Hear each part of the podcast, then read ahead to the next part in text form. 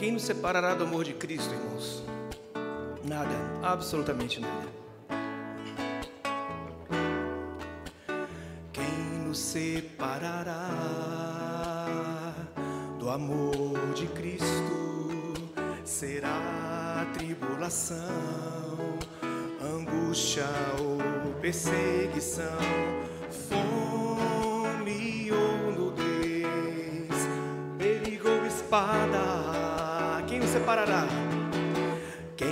separará do amor de Cristo?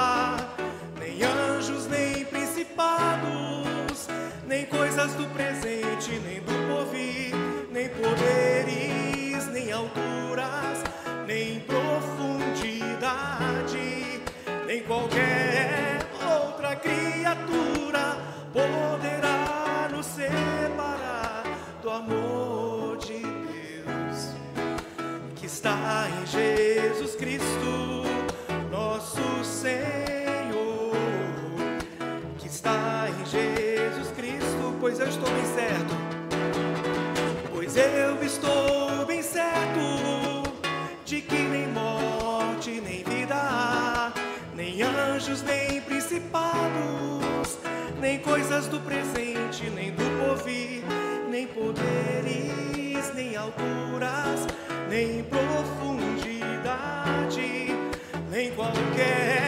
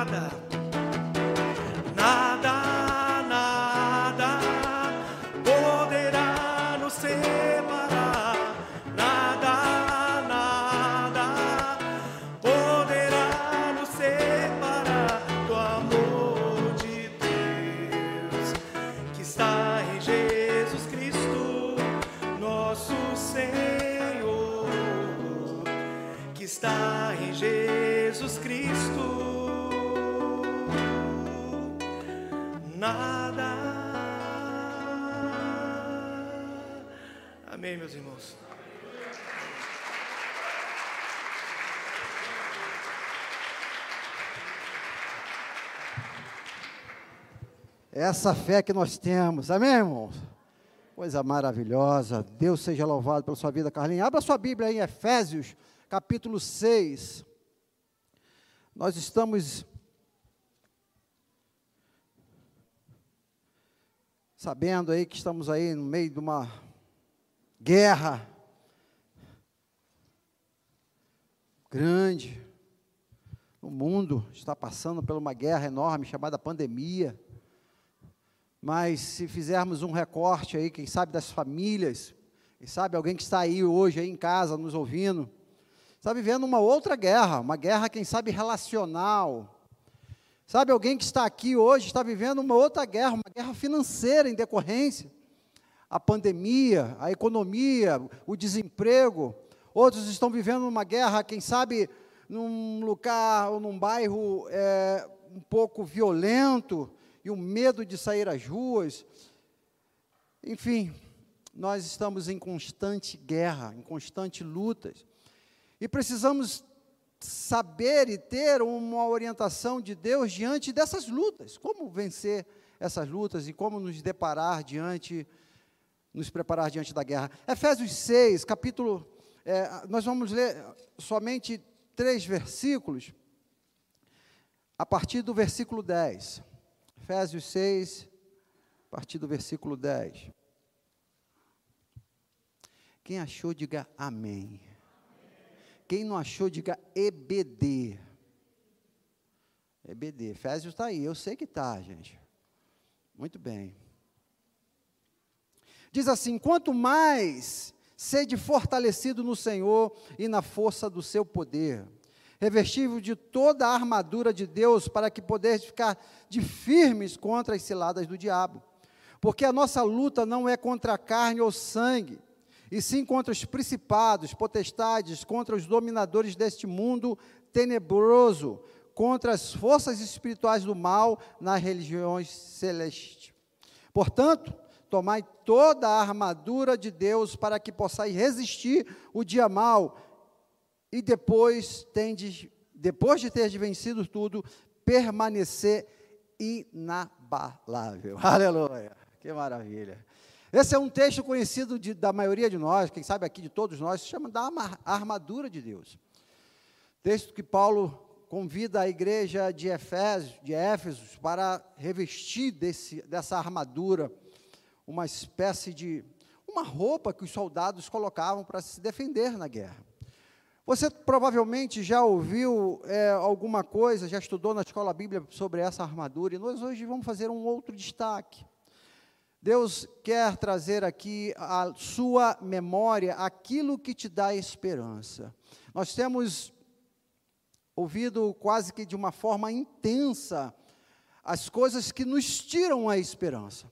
É guerra, rumores de guerra, falta, paz contra filhos, isso aí está aí, nós estamos vivendo, inflação, é, é, problema sanitário, mortes, enfim, nós estamos vivendo isso.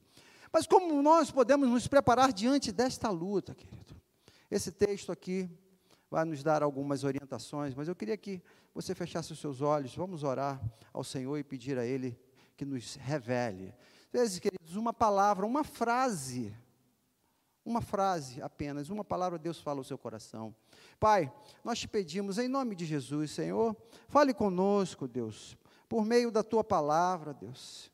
Deus, use esse teu servo, ó Deus, como instrumento do Senhor, ó Deus, para comunicar a tua verdade. A tua palavra, ó Deus, que nos enche de esperança, força, ó Deus. Te pedimos, ó Deus, em nome de Jesus. Amém amém. Paulo estava em Éfeso preso. Paulo ele começa essa igreja de Éfeso lá em Atos capítulo 18, quando ele manda Átila e Priscila começar aquele trabalho. É a segunda viagem missionária de Paulo. E essa igreja ela se desenvolve bem nessa região, hoje é, é da é Ásia, da Ásia Menor, hoje é a Turquia. Essa região muito próspera, Paulo consegue ali desenvolver essa igreja de Éfeso de uma forma muito rápida e intensa.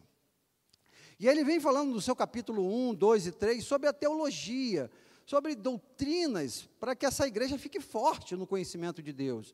E depois, a partir do capítulo 4, ele começa a trazer as práticas, como vamos fazer para desenvolver essa doutrina, viver essa doutrina.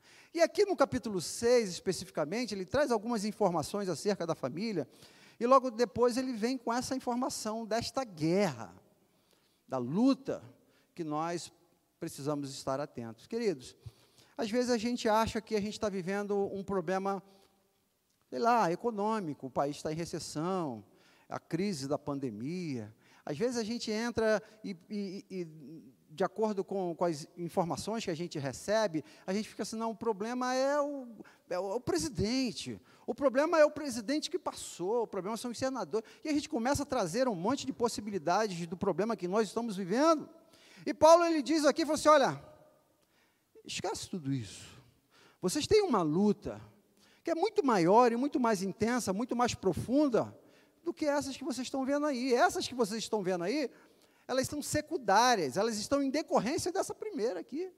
E às vezes a gente fica tentando se guardar diante da economia, diante da política, diante da violência, e esquece da primeira luta, que é a luta espiritual. Essa é a luta que nós, como igreja do Senhor Jesus Cristo, temos que estar atentos. Existe a luta política, existe a luta é, econômica e todas as outras, existe. Mas é essa aqui que nós precisamos estar mais preparados, é nessa aqui que nós precisamos estar atentos. Porque Paulo ele diz de uma forma muito clara: olha, a nossa luta não é contra a carne, não é contra sangue, é contra os principados, contra as potestades, é contra o mal, é contra o diabo e os seus anjos.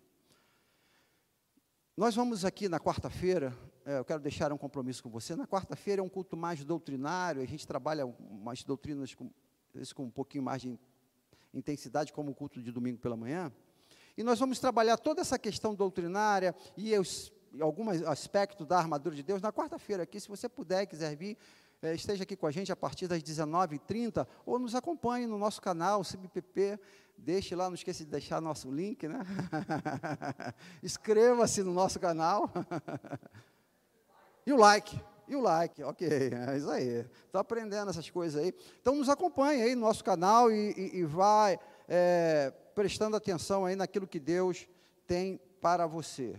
É, só que hoje nós vamos dar uma ênfase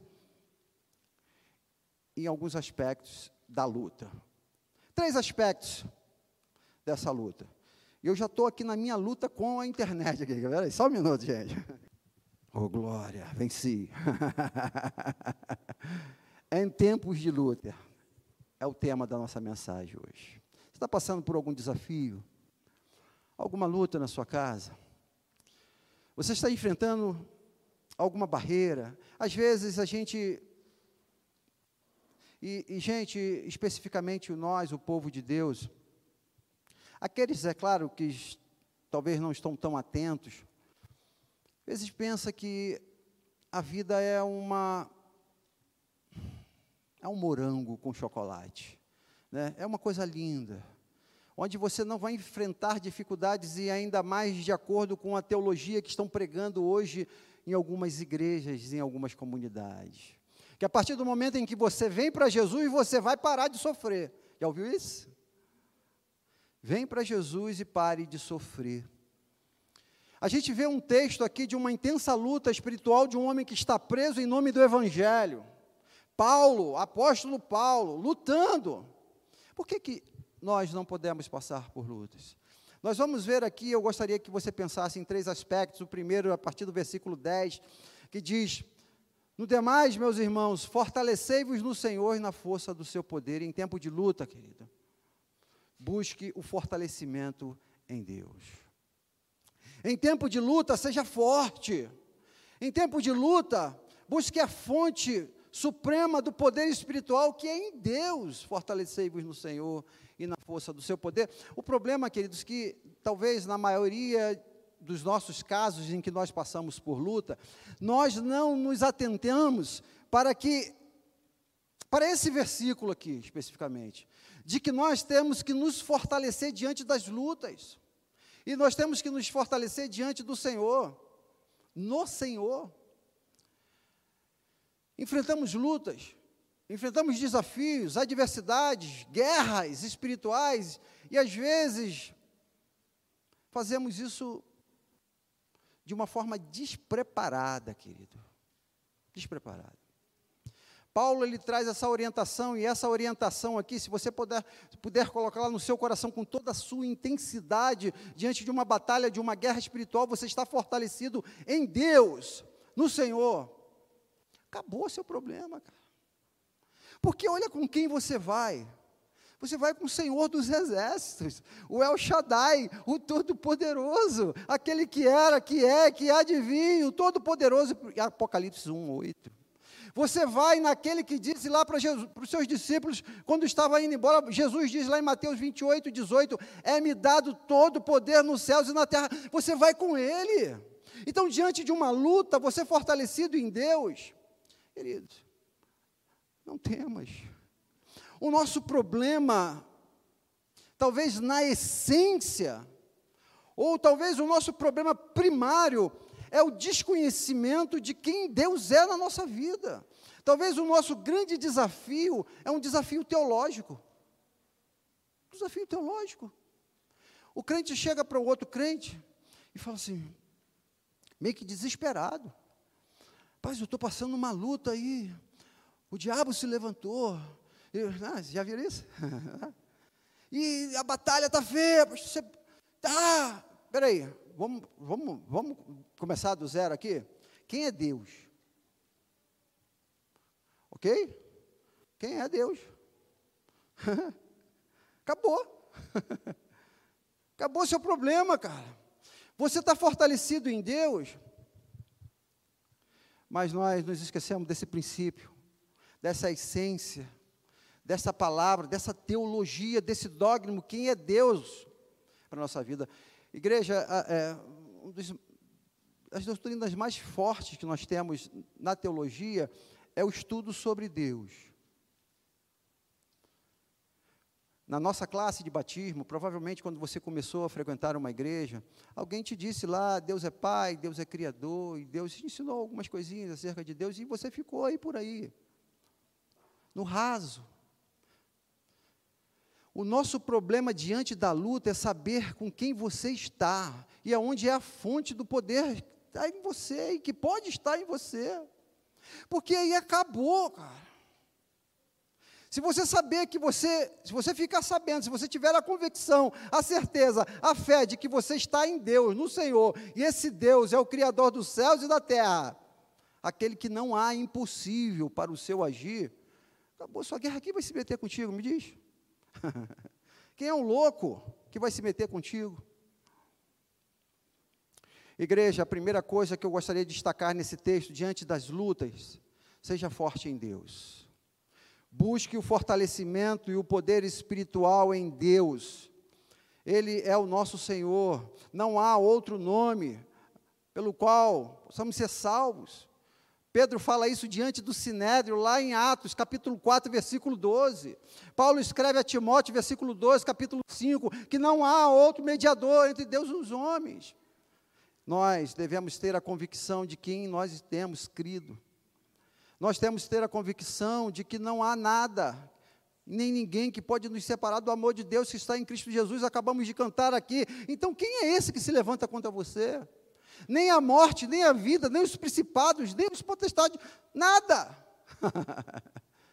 que medo é esse? Não temas. Diante da luta, a luta está aí, queridos, e a luta é grande, a luta espiritual é, é, é, é terrível. O diabo e os seus anjos eles vieram para roubar, matar e destruir. Está lá em João 10, 10. Não é brincadeira, não é brincadeira. Você sozinho certamente vai ser destruído, porque ele, ele tem força. O mal está aí para nos acabar, para acabar com a tua família, ele quer te, te derrotar, te destruir. Não tenha dúvida disso, não é brincadeira. Nós não temos força para lutar contra ele. Não temos. Mas em Jesus, aleluia. No nome de Jesus. Paulo, quando escreve à igreja de Filipos, ele diz que todo joelho vai se dobrar diante do nome de Jesus, no céu, na terra e debaixo da terra. Aleluia. É esse Deus que você tem que ter a convicção, é esse Jesus que você deve buscar, é nele que você tem que se fortalecer.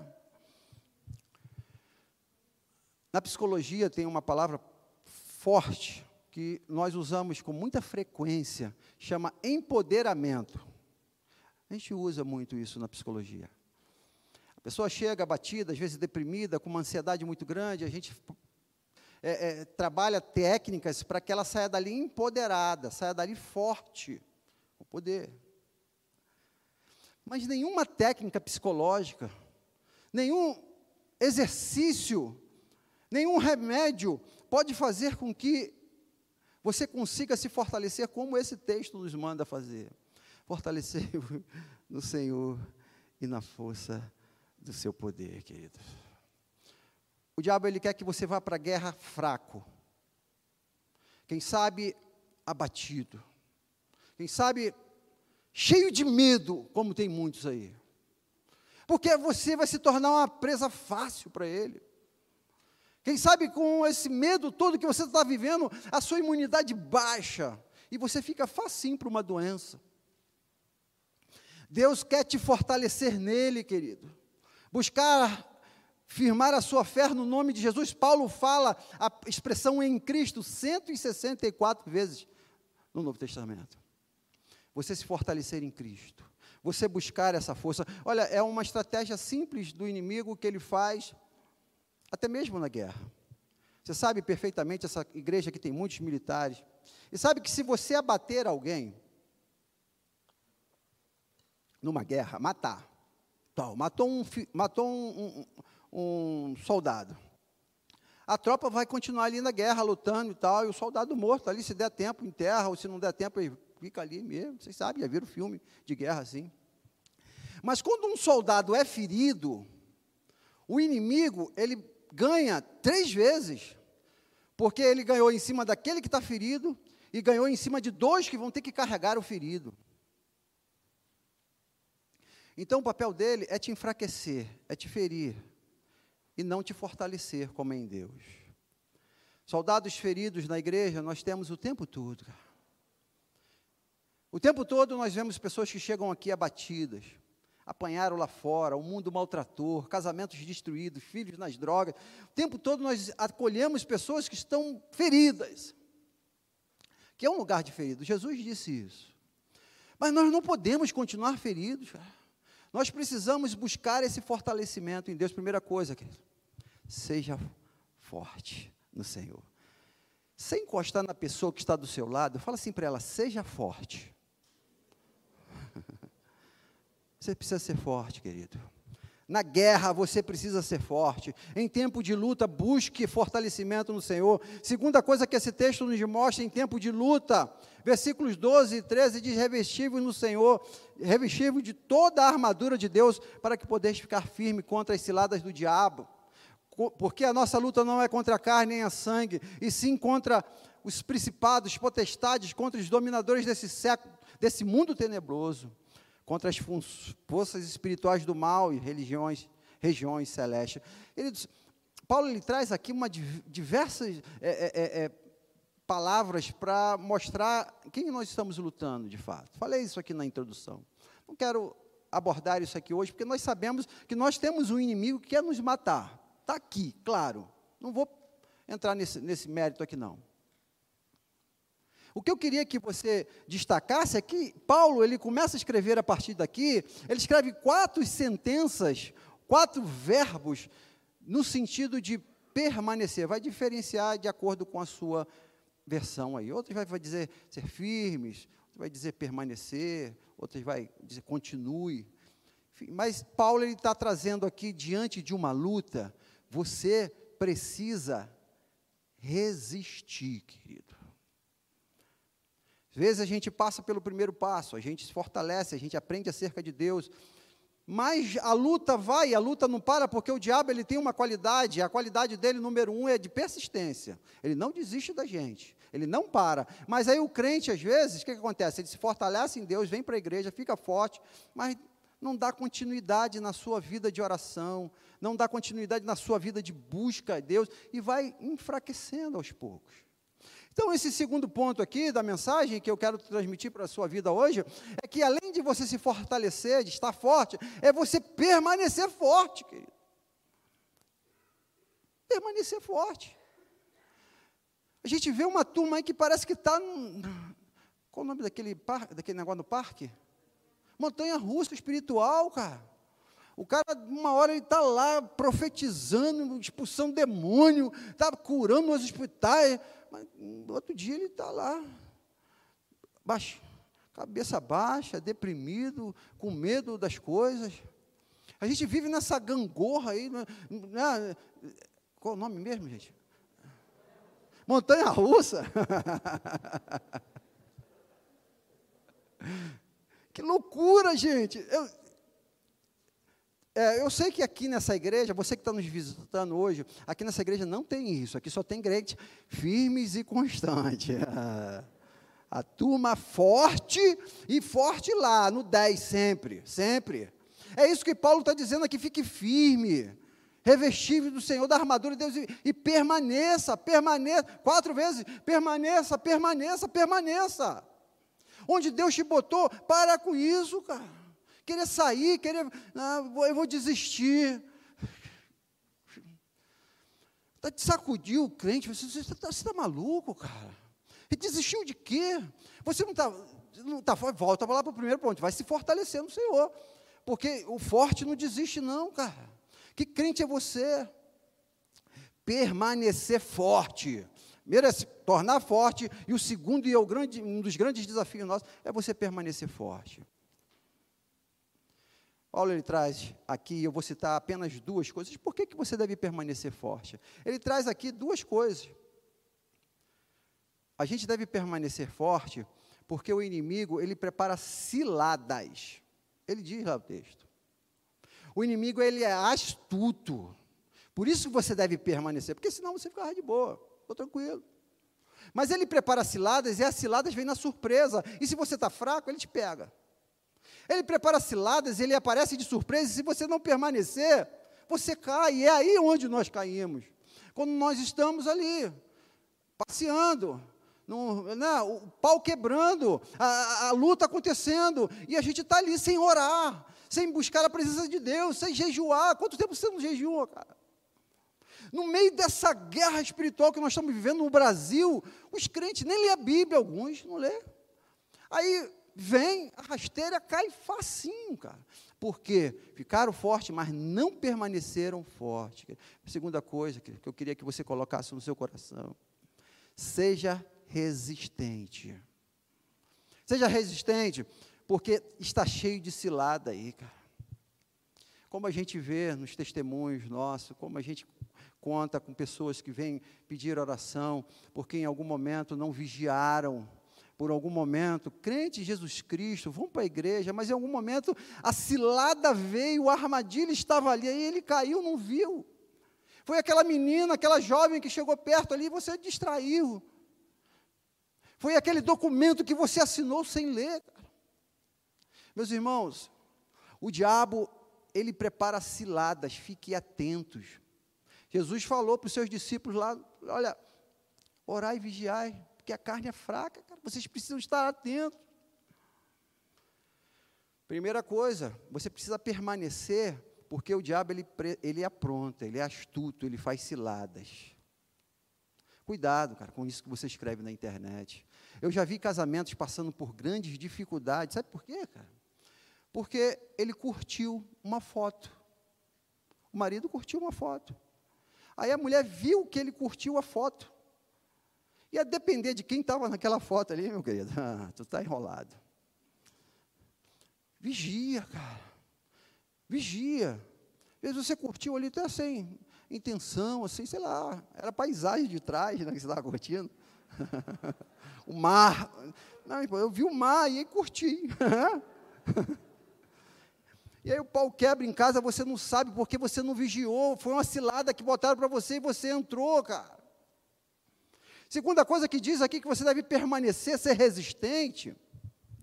O texto vai nos mostrar de uma forma claríssima, claríssima. É, versículo 3. Por conta do dia mau. Gente, isso aqui derruba a teologia da prosperidade. Tem dia mal, cara. Você sabia disso?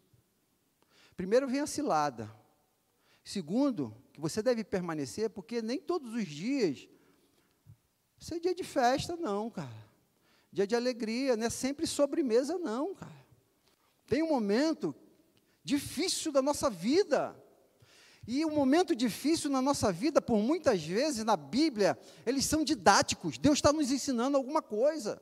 Então preste atenção, porque tem o dia mal. E deixa eu abrir um parênteses aqui, rapidinho. Dia 29 de, junho, enquanto eu estudava esse texto, há duas semanas atrás, é, preparando essa mensagem, pensando, refletindo sobre diversas coisas, e exatamente às, às 12 horas e 47 minutos eu recebo uma mensagem no meu WhatsApp. Era uma mensagem do pastor Guilherme. dia 29. Estou, estou com a minha saturação baixa, estou sendo internado. Meus irmãos, ó, só de falar, eu me arrepio todo, sim, né? A, a, pancada que a gente recebe com essas notícias. Imagina, um pastor, um colega nosso, está caminhando com a gente. Que gente boa demais, internado, nessa loucura toda aí que a gente está vendo, e você não sabe mais. E aí vem a pancada. E, e a gente já fica ali, né? Muitos de nós passamos por isso, receberam esse tipo de notícia. Quatro minutos depois, eu recebo outra pancada no WhatsApp, uma mensagem. Pastor, o filho do pastor Osmar está desaparecido. Pastor Osmar está ali atrás. Pastor, querido, Deus abençoe sua vida, viu? Está morando pelo Senhor. Filho do pastor Osmar desapareceu. E quem acompanhou aqui toda a loucura, aqui toda momento, desfecho, depois de alguns dias, filho do pastor Osmar foi achado sem vida. Terrível, dia mal. Imagina o dia mal que o pastor Osmar e sua família está passando. Imagina o dia mal que o pastor Guilherme, lá naquele hospital, passando. Imagina o dia mal que a gente está passando. E como é que a gente vai encarar a teologia da prosperidade diante do dia mal? O segredo está aqui em que Paulo diz: permaneça firme, cara. Porque as pancadas vêm, cara. As lutas vêm. Então eu vou largar o ministério. Então eu vou deixar o meu casamento. Então eu vou parar com essa faculdade. Eu vou desistir desse concurso público. Porque está difícil. Quem disse para você que é fácil, cara? Quem disse para você que não vai ter dia mal? E a gente fica vivendo essa geração nutelada, cara. Uma geração Nutella, uma geração mimimi. A gente tem falado sobre isso aqui. Por quê? Porque não, não, não aguenta o dia mal. Está difícil, pastor. Gente, os mais antigos aqui sabem que né, quando a gente chegava para o pai, para a mãe, né, e falava, ameaçava a chorar, principalmente os homens. Oh, tu não chora não, cara. não chora não porque tu é homem, né? Era assim, sei lá. Hoje faz bem sim e treme. Ah. Tem dia mal, cara. Tu vê a criança, é, esses dias, cara, olha, olha, gente, a gente vê umas coisas assim acontecer, né? É, eu fui na padaria com papão, saiu uma criança de dentro da padaria, fazendo um escândalo, eu falei, vai morrer, cara. Mas foi um escândalo assim, tão teatral, tão forte. É claro que as crianças da nossa igreja não fazem isso, né, cara? Seu filho não faz isso, né? Não faz. É, ela saiu batendo assim, socando. Rapaz, tinha uns três anos a bichinha, três, quatro anos, mais ou menos. E a mãe vem atrás, assim, meio que desesperada. Nossa, que vergonha, gente, eu senti daquela manhã. E a mãe veio atrás, pegou a menina, e hoje você não pode mais bater, né? Porque o conceito tutelar tirou a vara da infância, né? Não pode mais bater com a vara. E eu senti que aquela mãe estava com ódio nos olhos. Eu senti, você sabe disso, né? E ela pegou a criança, ô oh, filhinha, mamãe não vai dar o picolé, não vai. picolé. Mas era assim, o mundo acabou para aquela criança, acabou. Ela, ali foi um trauma assim que vai ter que ser anos de terapia por causa de um picolé, cara. Essa turma aí, mimizada. Que os pais hoje, porque os filhos, olha, pais, vocês estão aí, eu tenho filhos dessa idade. A, a, redução da quantidade de filhos, isso é um, um conceito sociológico. Nós agora temos poucos filhos. Aí nós estamos mimando os nossos filhos, porque nós temos poucos filhos. Ah? E aí os nossos filhos estão assim, mimados. Mas deixa eu terminar essa história, gente. Oh, Deus, mas Deus me perdoe, Senhor, me perdoa. Mas a mãe pegou a menininha com toda a educação, levou ela para o cantinho, né? Foi assim, já viu essa cena? Meu irmão, ela tirou o chinelo do, da, da, do pé, mas deu. Você quer chorar? Você vai chorar agora. E bateu. No cantinho, né? Para ninguém ver. Né? Mas eu escutei a chinelada, eu senti aquela chinelada, cara. Eu senti em mim, porque pegou na perna. Quem estava comigo? Tinha alguma filha comigo, Mariana, viu? Meus irmãos, com todo o conselho do CRP, eu corro risco aqui. Corta aí. eu corro risco de ser multado. Perder a minha carteirinha. Tem hora, queridos, que a gente precisa da vara, do chinelo. Está vendo aí, crianças? Porque, meu querido, a, geração que não aceita disciplina, é essa é geração Y, Z, alguma coisa assim, né? Tem um nome aí, qual é? Essa última? Z, geração Z. Ela não aceita, aí não aguenta o dia mal. Porque quando o dia você faz de tudo para ela não ter o dia mal em casa, você dá o picolé, ela quer o sorvete, dá o sorvete, ela quer um, um, um iPhone, você dá o iPhone, porque ela não pode sofrer. Ela vai fazer um escândalo, ela vai virar uma birra. E olha aí, outra coisa, outra birra, querido, é a criança testando os seus limites. Ela está testando. Se você não colocar limite, ela fica sem limites. E aí não conhece o dia mal. E quando ela crescer, ela vai conhecer o dia mal. Lá fora, no trabalho no relacionamento. E aí, três coisas que acontecem rapidamente. A pessoa que não tem essa disciplina em casa. Ela tem baixo nível ou baixa tolerância à frustração. Ela não consegue dar conta de frustração. Você conhece alguém assim? Que você contrariou, faz beicinho? Tem crente aqui assim? Deus falou que não e vou sair da igreja? Deus falou que não, chegou dia mal, ele quer se desviar? Baixa tolerância à frustração. Muito provavelmente você foi mimado na sua infância, cara. Segunda coisa, baixo desejo ou expectativa de esperança. A criança, ela quer, o pai dá. A criança, às vezes, nem quer muito, mas o pai já dá. Ela não desenvolve aquilo que os mais velhos tinham, que ele falava assim: Eu quero uma bicicleta. Aí o pai fala assim: papai vai te dar uma bicicleta, meu filho, final do ano, no seu aniversário. Para alguns aqui, quando você fizer 15 anos, né, papai dá. E aí a criança fica naquela expectativa né, eu vou ganhar uma bicicleta, eu vou ganhar uma bicicleta, e o pai, olha, eu vou ter que trabalhar, vou ter que dar duro, e você vai precisar lavar louça, e tá, cria essa expectativa, e a criança desenvolve isso no seu intelecto, ela espera aquilo que ela quer, e hoje, a geração, muitos de hoje, elas não esperam, elas recebem, ou algumas até mesmo antes de desejar, porque o pai viu a Xuxa usando, e é por baixinhos, e aí ele vai e compra, a sandalinha que acende, É, legal, eu sempre quis ter uma, né? Nunca tive. E aí, quando você cresce, você perde a esperança, você não tem esse desejo, essa, esse, esse, mecanismo dentro de nós que devemos desejar e esperar para conquistar. Baixo nível de esperança. Uma geração aí que não espera, que não tem esperança, não tem desejo. Terceiro, a criança mimada, o crente mimado, Deus não mima, querido. Bota no seu coração. Deus não tem filho mimado. Não tem. Não tem. Terceira coisa é a falta de valor que nós damos às coisas. E até mesmo às pessoas. Porque eu tenho tudo que eu quero. Eu não preciso nem esperar muito, vem logo que eu tenho. Quando eu recebo esta coisa, esta coisa não tem valor. Já viu? A criança que recebe o carrinho e a brinquedo e quebra logo, assim, já para lá. Está cheio de Barbie lá no guarda-roupa. Não tem valor, cara. Porque não tem desejo, não tem expectativa. Essa criança, ela foi mimada. E nós estamos vivendo uma geração de crentes mimados na igreja.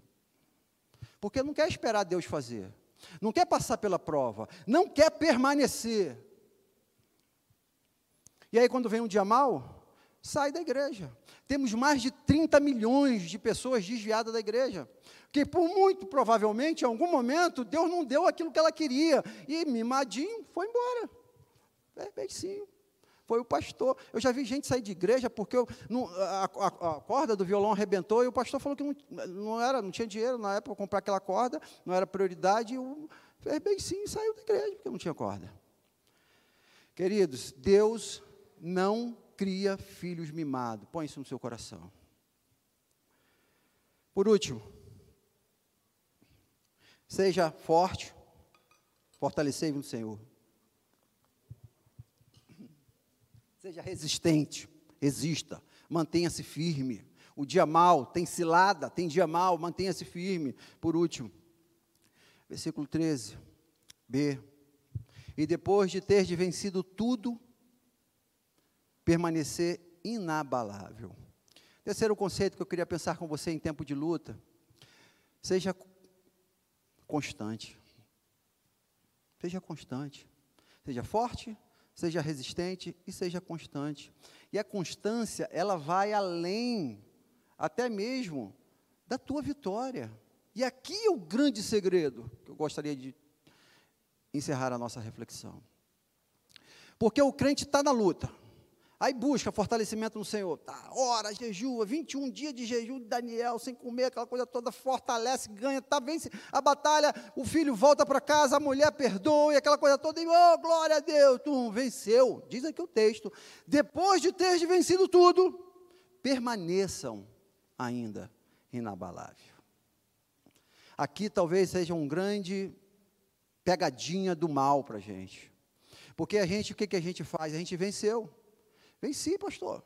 Estou de posse Tomei posse lá no meu, lá no meu concurso público.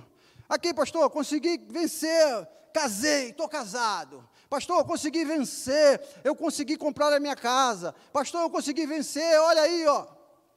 E aí, baixa a guarda. E aí, para de permanecer. E aí, depois que consegue um emprego, deixa de vir para os cultos de oração. E aí, depois que consegue aquela namorada legal, firme, que ele tanto sonhou e agora casou, Deus fica em segundo plano. E aí, quando nasce o filho, aquele filho tão sonhado, eu vou deixando Deus de lado. O meu trabalho, a minha profissão, a minha carreira vai ganhando prioridade. Paulo ele diz: olha, depois de ter vencido, permaneça. Talvez aqui esteja o grande desafio para aqueles que estão em luta. Permanecer depois da vitória permanecer forte, permanecer crente, permanecer no Senhor em oração, em busca, depois que Ele te deu a sua bênção, cara, você continuar com Ele ali, não sair de perto dEle, é um dos grandes desafios. Infelizmente, nós temos baixado a guarda e a igreja de Éfeso, quando João, inspirado pelo Espírito Santo, vai escrever a carta do Apocalipse, lá no capítulo 2, para essa mesma igreja, cara. Para essa mesma igreja diz assim: um anjo da igreja de Éfeso escreve: Esta estas coisas diz aquele que conserva na mão direita as sete estrelas e que anda no meio dos sete candeeiros de ouro. Conheço as tuas obras, tanto o teu labor quanto a tua perseverança, e que não podes suportar homens maus, e puseste à prova os que de si mesmos se declaram apóstolos, e não são, os achaste mentirosos. Tem perseverança vocês, ó, vocês permaneceram, hein? Suportasse as provas por causa do meu nome. E não deixasse esmorecer. Porém, vírgula, tenho contra ti que abandonaste o primeiro amor. A igreja de Éfeso, que não permaneceu no amor de Deus. Não permaneceu no primeiro amor de Cristo. Muitos chegam aqui assim na igreja, chegam felizes, radiantes por tudo aquilo que Deus está fazendo na vida deles, as vitórias. Deus conserta um casamento quebrado, Deus dá filhos que passam em concurso, filhos que crescem e prosperam. Deus dá uma casa, Deus dá vitória, Deus dá, faz e de repente ele vai saindo, vai enfraquecendo, enfraquecendo e daqui a pouco ele está completamente fora do primeiro amor. Comum. Infelizmente, como aconteceu da igreja de Éfeso. Deus te chamou aqui nesta noite, querido. Você que está em casa, para dizer: seja forte. Em nome de Jesus, fortaleça em Deus. Permaneça forte em Deus. E mesmo depois de vencido, continue forte. Porque a nossa batalha não termina aqui, querido. Paulo, ele continuou preso e morreu lá na frente depois. Preso. Nós temos um grande exemplo de um grande homem de Deus, isso lá, lá em 2 Reis, capítulo 18 e 19. O nome dele é Ezequiel, estava numa luta, numa luta contra os assírios. Senaqueribe se levanta contra Judá e fala assim: oh, nós vamos invadir Judá, vamos acabar com vocês, e eu quero ver quem é o Deus de vocês. Então o profeta Isaías chega para Ezequias e fala assim: olha, não se preocupa, fica tranquilo, deixa comigo. Então o anjo do Senhor vem, destrói o povo, de, o povo assírio, mata 185 homens, 185 mil homens do exército assírio. Ezequiel, Ezequias fica super feliz, ganhamos a batalha. Logo em seguida, o capítulo continua, o capítulo 19 continua, Ezequias fica doente, Ezequias ora, e Deus restabelece a sua saúde. E, o, e, e continua logo depois de, uma grande, de duas grandes vitórias, 185 mil inimigos sendo destruídos, uma doença mortal sendo é, é, trazendo a cura sobre a vida de Ezequias. Ezequias no louro da fama, no auge, ele baixa a guarda. E vem alguns representantes da Babilônia, você conhece o texto, você é aluno da escola bíblica dominical. Então, Ezequias abre a porta da sua casa e do seu templo e mostra os tesouros da sua casa. Ali, ele baixa a guarda. O inimigo entra, e você conhece o texto. Depois, lá na frente, a casa é invadida, roubado os tesouros, porque ele baixou a guarda depois de vitórias. Querido, isso é muito comum. Nós estamos lutando, lutando, ganhamos, vencemos, e vencemos. E baixa a guarda, para de orar, para de jejuar, não é para parar. Não é para parar de buscar a Deus. Não é para buscar fortalecimento em Deus. E relaxamos. Primeira coisa, seja forte. Segunda, seja resistente. Terceiro, seja constante em nome de Jesus. Feche os seus olhos.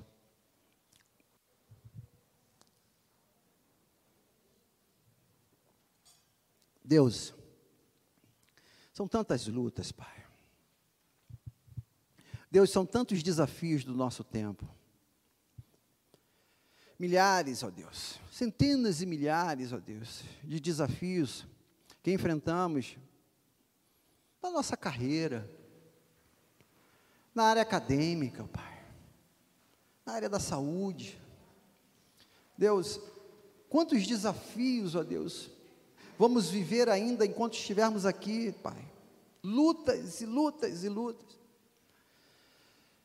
Pai, nós queremos sair daqui com a convicção de quem é o Senhor na nossa vida. Essa armadura que nós vamos nos revestir, ó Deus. Saber, ó Deus, em quem nós podemos contar, ó Pai, diante das adversidades. Espírito Santo de Deus, nos traga à memória as grandes vitórias que o Senhor operou na vida do povo de Israel, que, que estão registradas na Bíblia, ó Deus. Nos faça, ó Deus, tomar posse de todo este poder que há no teu nome, Jesus. Para que nós, ó Deus, possamos continuar firmes aqui, de vitória em vitória, ó Deus, e permanecendo fortes no Senhor, ó Deus. Ó Deus, temos visto, ó Pai, pessoas passando por grandes dificuldades nas lutas, assim como Paulo estava passando aqui. Temos visto, ó Deus, pastores, homens do Senhor, ó Deus, enfrentando lutas. Mas a palavra, ó Deus, que o Senhor nos trouxe nesta noite é para ser forte, para não temer diante das adversidades. Porque a tua palavra nos diz em João 4,4 que maior é o que está em nós do que o que está no mundo, ó Deus. Nos ajude, ó Deus, a cada manhã, a cada tarde, cada noite, ó Deus, diante da tua palavra, do nosso momento devocional com o Senhor, ó Deus, buscar essa convicção, diante das lutas, das ameaças, ó Deus, das ciladas do dia mal, ó Deus, estarmos de posse dessa palavra, ó Pai, e não temer, ó Deus, porque nada nem ninguém, ó Deus, nem a altura, nem a profundidade, nem o presente, nem o porvir, nem os principados, nem os potestades, nem qualquer outra criatura, Deus. Nada, absolutamente nada, ó Deus, pode nos separar do amor do Senhor que está em Cristo Jesus. Nos fortaleça, ó Deus. Temos muitas batalhas pela frente, ó Deus. Temos muitos desafios, ó Deus. Mas uma igreja forte, vai sair por aquelas portas ali, ó Deus. Um povo forte vai sair amanhã para trabalhar, ó Deus. Um povo forte, ó Deus, vai sair, vai entrar naquela universidade, ó Deus, onde algumas pessoas têm feito chacotas, ó Pai, de que nós somos crentes. Um povo forte, ó Deus, vai sair hoje, ó Deus, daqui convicto que o Senhor tem a vitória para nós, ó Deus. Porque o sepulcro está vazio, ó Deus. A cruz está vazia, ó Deus. E nós temos a vitória em Cristo Jesus, no Cristo ressurreto. Aleluia. Deus, Nós te agradecemos por essa convicção. Perdoa os nossos medos, as nossas falhas. Perdoa-nos, ó Deus. Às vezes tão inconstante. Fortaleça-nos, ó Deus. Fortaleça-nos, ó Deus, em Jesus Cristo. E é no nome dele que nós pedimos. Amém. Nós vamos louvar ao Senhor. Você já está um bom tempo aí sentado. Vamos dar a você ficar de pé. É um cântico que diz para você não ter medo. Nós vamos sair daqui com essa mensagem. Eu não sei o que, é que tem lá fora de espera essa semana. Mas saia com essa mensagem. Meu filho, não temas. Eu sou contigo. Esforça-te. Eu sou o teu Deus. Aleluia. Vamos louvar ao Senhor.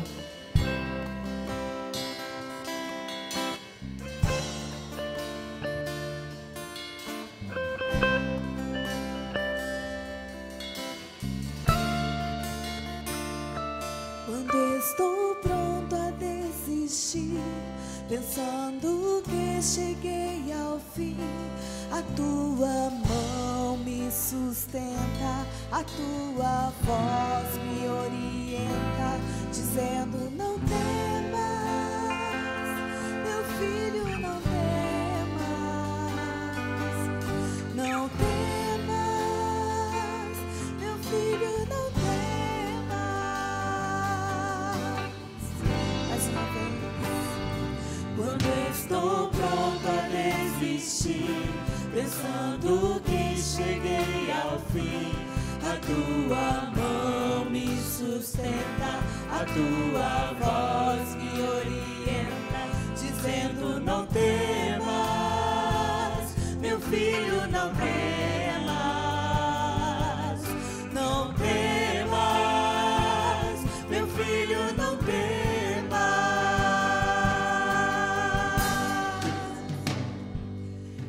te levanto, eu te ajudo,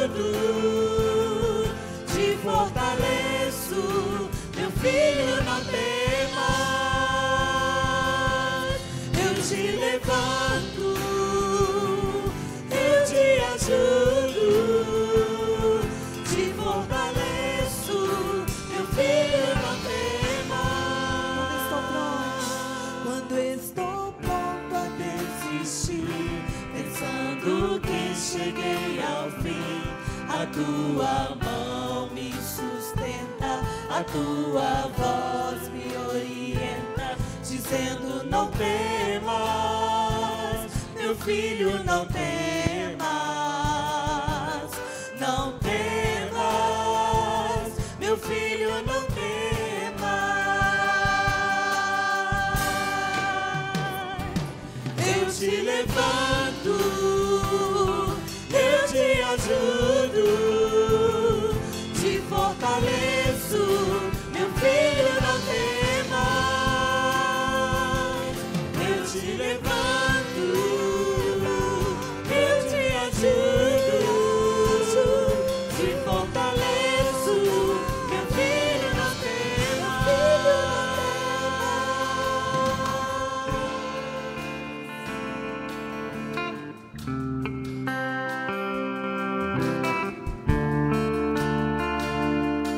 Queria encerrar esse momento colocando a sua vida diante de Deus. Você que entrou aqui com um grande problema, você que está em casa, nós vamos orar agora por sua vida. Mas eu queria, em especial, é, colocar a vida daqueles que estão fracos na fé. Estou, pensei em desistir, eu pensei em largar, eu já até larguei, Senhor. Eu vim aqui porque me convidaram e eu estou aqui. Mas eu estou enfrentando uma grande luta espiritual e eu preciso desse fortalecimento, pastor. Eu preciso ter a convicção desse Deus que está na minha vida. Eu estou fraco. Eu queria te convidar a orar comigo nessa noite. Fechar seus olhos aí, mais uma vez. A palavra de Deus nos orienta que nós devemos nos humilhar e orar diante dEle. colocar diante dele, do nosso Deus, as nossas fraquezas, anseios e lutas. Talvez o teu desafio é porque você deixou o primeiro amor esfriar. Peça a Deus para que Ele acenda a chama do Evangelho no seu coração, para que Ele acenda a chama de missões, de amar vidas, de falar de Jesus, aquilo que você fazia outrora. Você evangelizava, você falava de Jesus para as pessoas, você acreditava no sobrenatural de Deus, você acreditava que Deus curava. Peça a Deus para restaurar a tua fé hoje aqui. É Ele, é nele e por Ele. Peça a Deus para fazer um avivamento na sua alma agora, querido.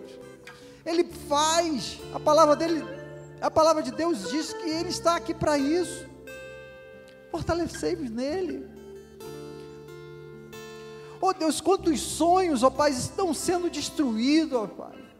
Quantas famílias, ó Pai, estão sendo separadas, pais de filhos, filhos de mães, porque perdemos a fé, ó Deus. Pai, restaura, faz um avivamento, ó Deus. Ó Deus, mostra o teu sobrenatural na vida do teu filho agora, Pai. Ó Deus, que ele sinta a presença do teu Espírito novamente na vida dele agora, ó Deus.